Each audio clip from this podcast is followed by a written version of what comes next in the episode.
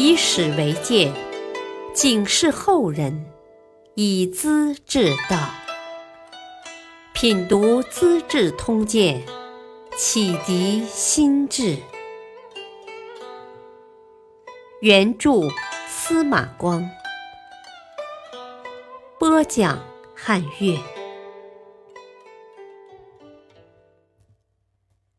天元皇帝行天杖，杨坚害死小外孙。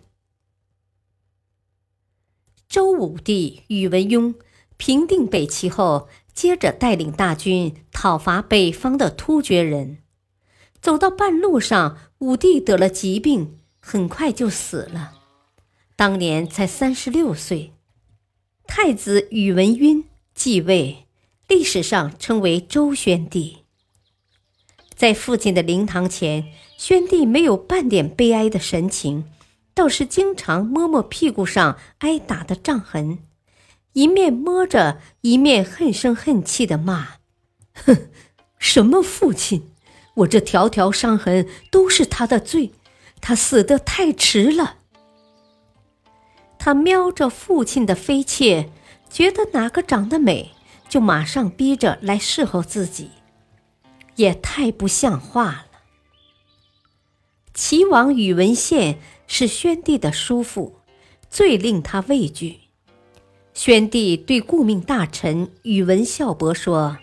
啊！你既然要帮助我，先帮我杀死齐王，他的王爵就归你了。宇文孝伯责备他不忠不孝，他就从此疏远孝伯，转过头来和一帮亲信小人商量，诬害叔父谋反，把他绞杀了，连同叔父的朋友上大将军王兴等人。不说任何理由，也一起诛死。当时社会上把这种杀人办法称为“半死”。宣帝特爱记仇，他经常问同伙郑义：“啊，你还记得吧？我脚上的鞭痕是谁打的？”郑义马上挑拨说：“啊，记得宇文孝伯嘛，还有王轨。”啊，他陪先帝饮酒，捧着先帝的黑胡子，啊，说他是个好样的，只是没有好儿子，你忘了吧？不久，王轨上朝，竟被太监们一顿拳头、耳光揍死了。宇文孝伯也被迫自杀。不久，宣帝把帝位传给太子宇文阐。自己称天元皇帝，住处称天台，日用食物都比天子的多一倍，还不许别人说天、高、上、大等字眼儿。姓高的改姓姜，高祖称长祖。文武官员有事无事经常挨揍，每次一百二十棍，后来又加一倍，叫做天杖。后宫嫔妃也常常挨打，弄得人人屏息静气、惴惴不安。天元皇帝也干了几件值得一书的事。他把东汉时期蔡邕写的《诗经》从邺城搬回洛阳，恢复成原样；又把父亲禁止的佛教和道教放开信仰，同时建造佛像和天尊像。自己则坐在二相之间，和百姓一起看杂技。天元皇帝立了五个太皇后，经常一起乘车出游。出游时，把鸡倒挂在车上，车里放上碎瓦，车队一行动，鸡痛苦啼叫，碎瓦哗啦啦的响，他就格外兴奋。每次祭庙祈雨回朝。长安城的市民百姓都要上街，敲锣打鼓，夹道欢迎。天元喜怒无常，荒淫暴虐。五太皇后之一的杨丽华是杨坚的女儿，生性温和，也不嫉妒，更不讨天元的好。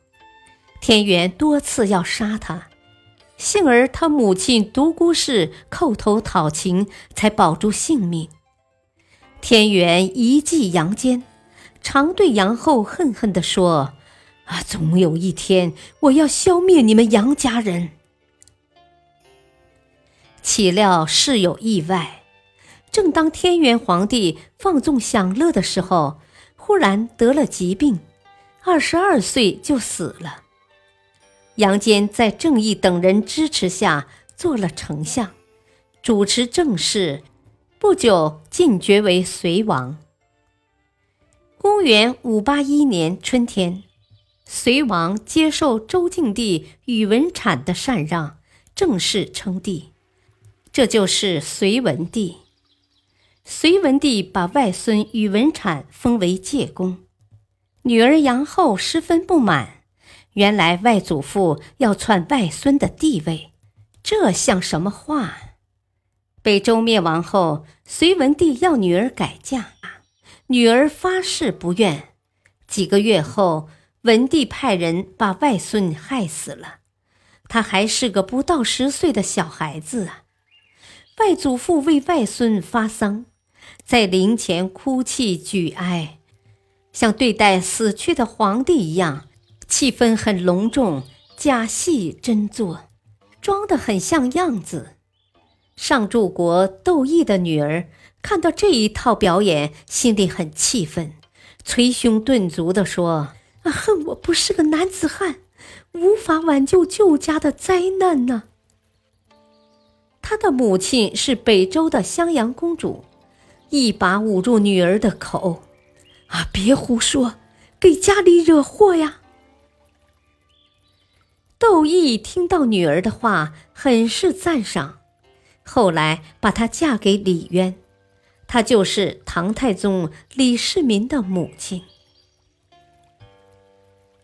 感谢收听，下期播讲玉树流光照后庭，尘心如面不可改。敬请收听，再会。